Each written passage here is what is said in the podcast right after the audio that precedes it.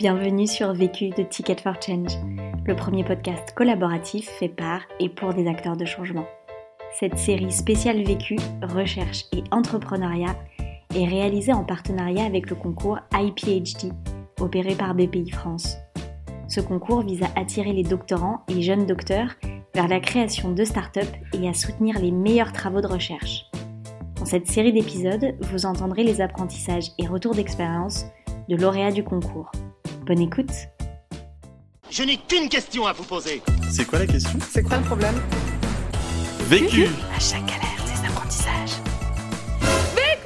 Vécu, des retours d'expérience pour gagner du temps et de l'énergie. Bonjour, je m'appelle Alexandre Nguyen, euh, j'ai 29 ans, je suis d'origine vietnamienne. Je suis arrivé en France à mes 18 ans. J'ai fait mes études d'ingénieur en France. Je me suis spécialisé dans l'énergie et l'environnement. Et ensuite, j'ai commencé une thèse à l'école des mines en partenariat avec EDF R&D.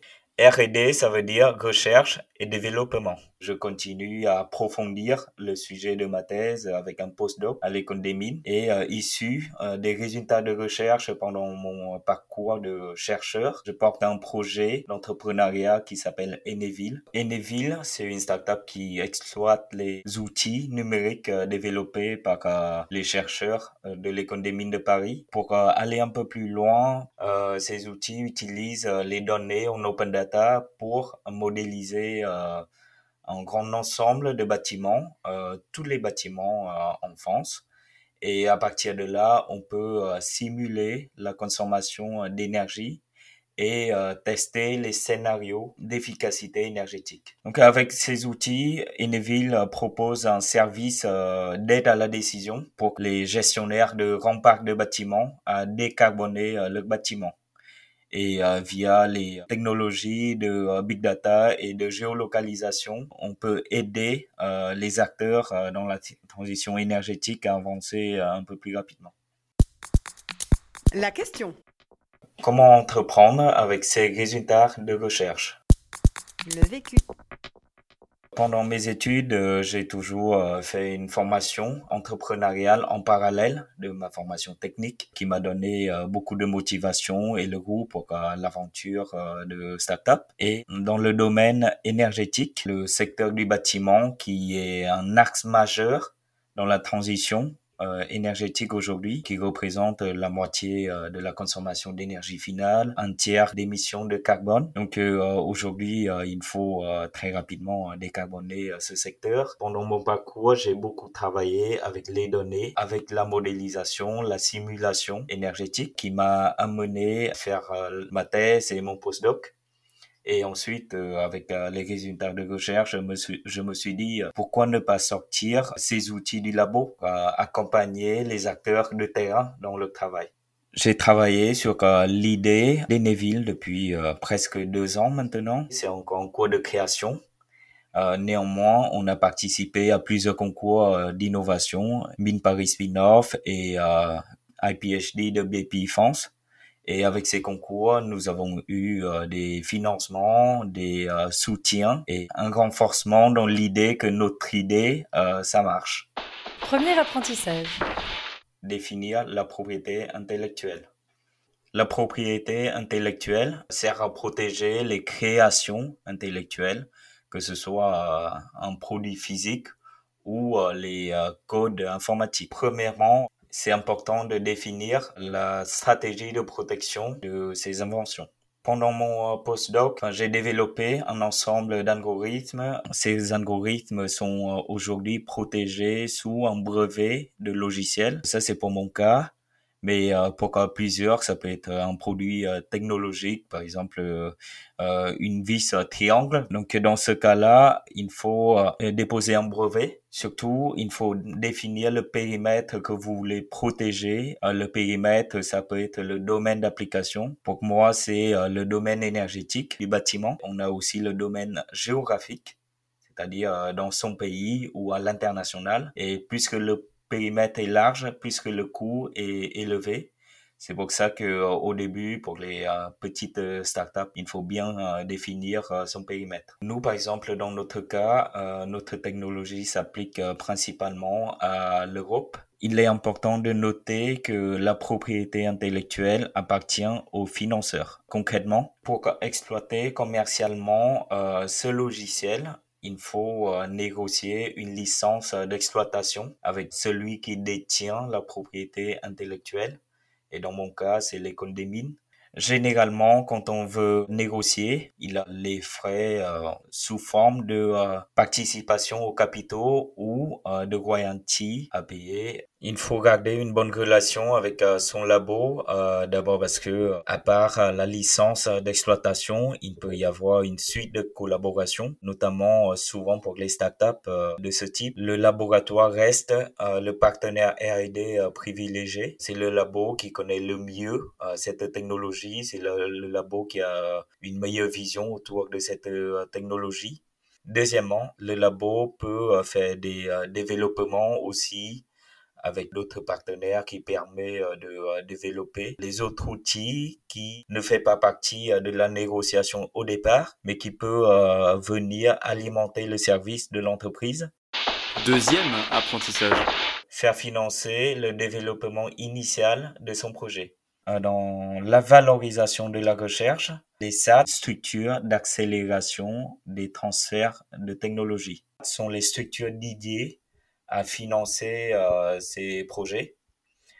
Donc, euh, il faut surtout d'abord identifier euh, dans quel SAT appartient son labo.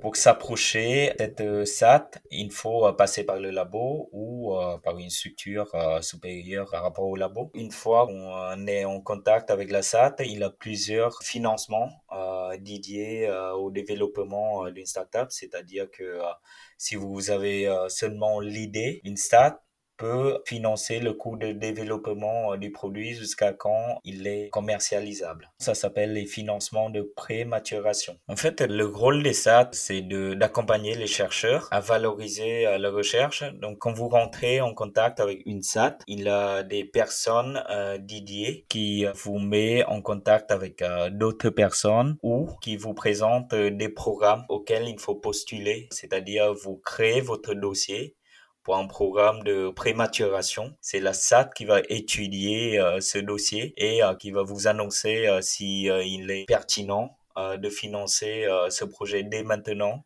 ou il faut faire encore un peu de recherche avant de postuler. Donc, il est important de trouver votre correspondant dans votre SAT et maintenir des échanges avec cette personne. Par exemple, euh, je reviens sur mon cas, je suis lauréat IPHD euh, de BPI France. Euh, cette opportunité m'a été présentée par Massat. À partir de ce concours, j'ai obtenu la bourse French Tech de BPI France et une subvention de la SAT de 20 000 euros et la bourse de 30 000 euros. Et faut pas négliger les investissements de BPI parce que c'est des subventions, c'est du non dilutif, c'est un investissement qui euh, ne demande pas de part de capital dans la société. En dehors de ça, euh, si vous avez des subventions de la BPI, ça démontre aussi euh, la validité de votre offre, de votre technologie qui permet aussi d'accrocher d'autres investissements privés en dehors des financements de la SAT, de BPI France, il a beaucoup euh, de financements locaux également que vous pouvez regarder. Par exemple, il a des accélérateurs locaux surtout pour les projets impact qui sont euh, soutenus euh, soit par la région, par le département ou par les associations. Et on répète jamais assez, mais Pôle emploi reste le premier financeur de start-up en France. Sans parler du projet, il faut aussi financer les porteurs de start-up pendant l'aventure et il ne faut pas oublier de se payer soi-même. Troisième apprentissage. Tester la validité de sa recherche, son produit faut se mettre en contexte pour les chercheurs qui développent sa technologie, son produit dans le laboratoire. Parfois, on n'est pas confronté aux problèmes de terrain. Pour les produits, les technologies euh, qui ont euh, même des très très forts potentiels, on peut rencontrer euh, des blocages tout bêtes Par exemple, on a inventé une machine géniale, mais c'est très difficile de l'installer et on trouve pas d'installateur pour vendre cette machine. Quand on crée un startup, il faut d'abord euh, explorer le marché. Il n'y a rien de plus simple que d'aller euh, vers les clients. C'est-à-dire que quand vous montez le projet, vous euh, développez l'idée, vous pensez que oui, celui-là, il peut être mon client et l'autre aussi, il peut être mon client. Il faut quand même valider avec eux. Est-ce que le produit les intéresse? Est-ce qu'il faut d'autres fonctionnalités pour répondre à leurs besoins? Et même, quels sont leurs besoins? Il y a beaucoup de chercheurs qui partent directement avec le produit mais le développement classique d'une startup, c'est qu'on part d'un besoin du marché, pas avec un produit. Dans mon cas, pendant les projets de recherche, on a déjà travaillé avec euh, certains acteurs et euh, ces acteurs peuvent nous indiquer est-ce que euh, ça les intéresse, est-ce qu'ils peuvent être directement les clients de notre service ou ils peuvent nous dire on n'est pas intéressé, mais tel autre acteur peuvent être intéressés. Et euh, dans ce cas-là, il faut euh, avoir beaucoup de patience, de euh, dialoguer d'abord avec son réseau proche, hein, qui vous permet de connaître vers qui il faut aller et quelles sont les questions à poser. Le deuxième point, c'est que euh, des fois, quand on rencontre les clients, ils peuvent vous dire que euh, la technologie, c'est génial, mais euh, on a besoin encore de discuter en interne pour voir s'il peut se lancer avec vous. Ce cas est très répétitif, surtout pour le B2B on travaille avec des grands acteurs qui ont beaucoup de services internes et on n'a pas forcément euh, approché euh, le bon service et la bonne personne. Et donc dans ce cas-là, euh, il faut d'abord identifier le bon interlocuteur. ce que je veux insister ici, c'est-à-dire qu'il faut co-développer avec ses clients. C'est l'interaction avec les premiers clients partenaires qui vous permet de bien définir l'offre commerciale, de trouver votre valeur ajoutée, comment vous distinguer vis à -vis des concurrents. Donc, c'est une démarche qui permet euh, de répondre à plusieurs questions à la fois. Donc, euh, un exemple euh, sur une interaction très positive. moi, je suis en contact avec une association qui s'appelle la Vigot Lab. On s'est déplacé à cette association pour discuter. Et cette association regroupe beaucoup d'artisans, beaucoup d'entreprises, des élus et euh, des chercheurs, les universitaires, les étudiants, qui nous permet d'avoir énormément de retours et d'avoir des idées pour développer euh, la suite de notre startup. C'est une rencontre qui s'est faite avec le réseau professionnel et euh, qui nous a permis d'ouvrir plein de portes. Et c'est c'est pas forcément quelque chose que nous avons identifié au départ et qui nous a fait un retour génial. Ce que je peux conseiller à partir de mes expériences sur cette étude de terrain, Premièrement, il faut bien se renseigner sur les acteurs à qui on va parler. Il faut bien connaître euh, les services, à quelle porte on tape et puis euh, à quelle personne qu'il faut solliciter. Et euh, deuxièmement, faut pas hésiter de communiquer son projet à votre réseau professionnel. Il a des retours très positifs là où on n'attend pas et il a des liens qui peuvent se créer sans qu'on attend. Quatrième apprentissage.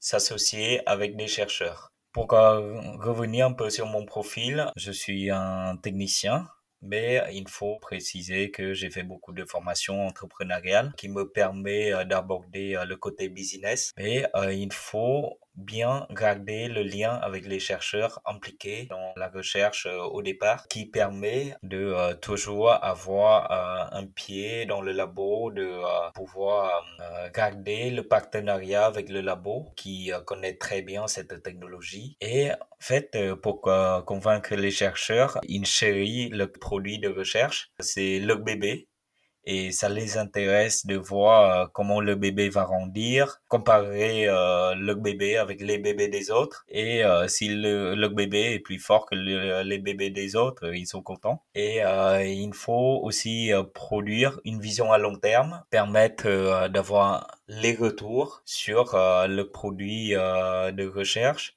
c'est-à-dire comment le produit de recherche va s'intégrer sur le marché, comment il va apporter de la valeur à la société, à l'économie. Et dans la suite du développement euh, de la startup, il est important euh, d'avoir un comité scientifique, surtout pour les startups très technologiques. Le comité scientifique peut vous aider à orienter votre programme R&D et vous dire s'il est pertinent ou pas de développer telle ou telle fonctionnalité. C'est pour ça qu'il faut garder un lien avec son labo, avec les chercheurs impliqués euh, dans le projet. Et euh, moralement, c'est euh, si vous avez des bonnes relations avec eux, c'est un grand bonus. Conseil pour gagner de l'énergie. Un conseil pour gagner de l'énergie, c'est de savoir définir ses priorités et de se faire aider sur les points où on n'est pas forcément compétent. Conseil pour gagner du temps. Un conseil pour gagner du temps, il vaut mieux perdre un peu de temps dans la planification que beaucoup de temps à faire des erreurs. L'autre question. La question que je me pose en ce moment, c'est comment répondre au mieux aux besoins des clients. Si tu es arrivé jusqu'ici, c'est qu'a priori tu as aimé ce que tu as écouté. Alors n'hésite pas à t'abonner, à nous laisser un commentaire et une pluie d'étoiles sur Apple Podcast. Et si tu souhaites toi aussi réaliser tes propres podcasts, rendez-vous sur notre site ticketforchange.org où tu trouveras l'accès à notre formation en ligne. À la semaine prochaine.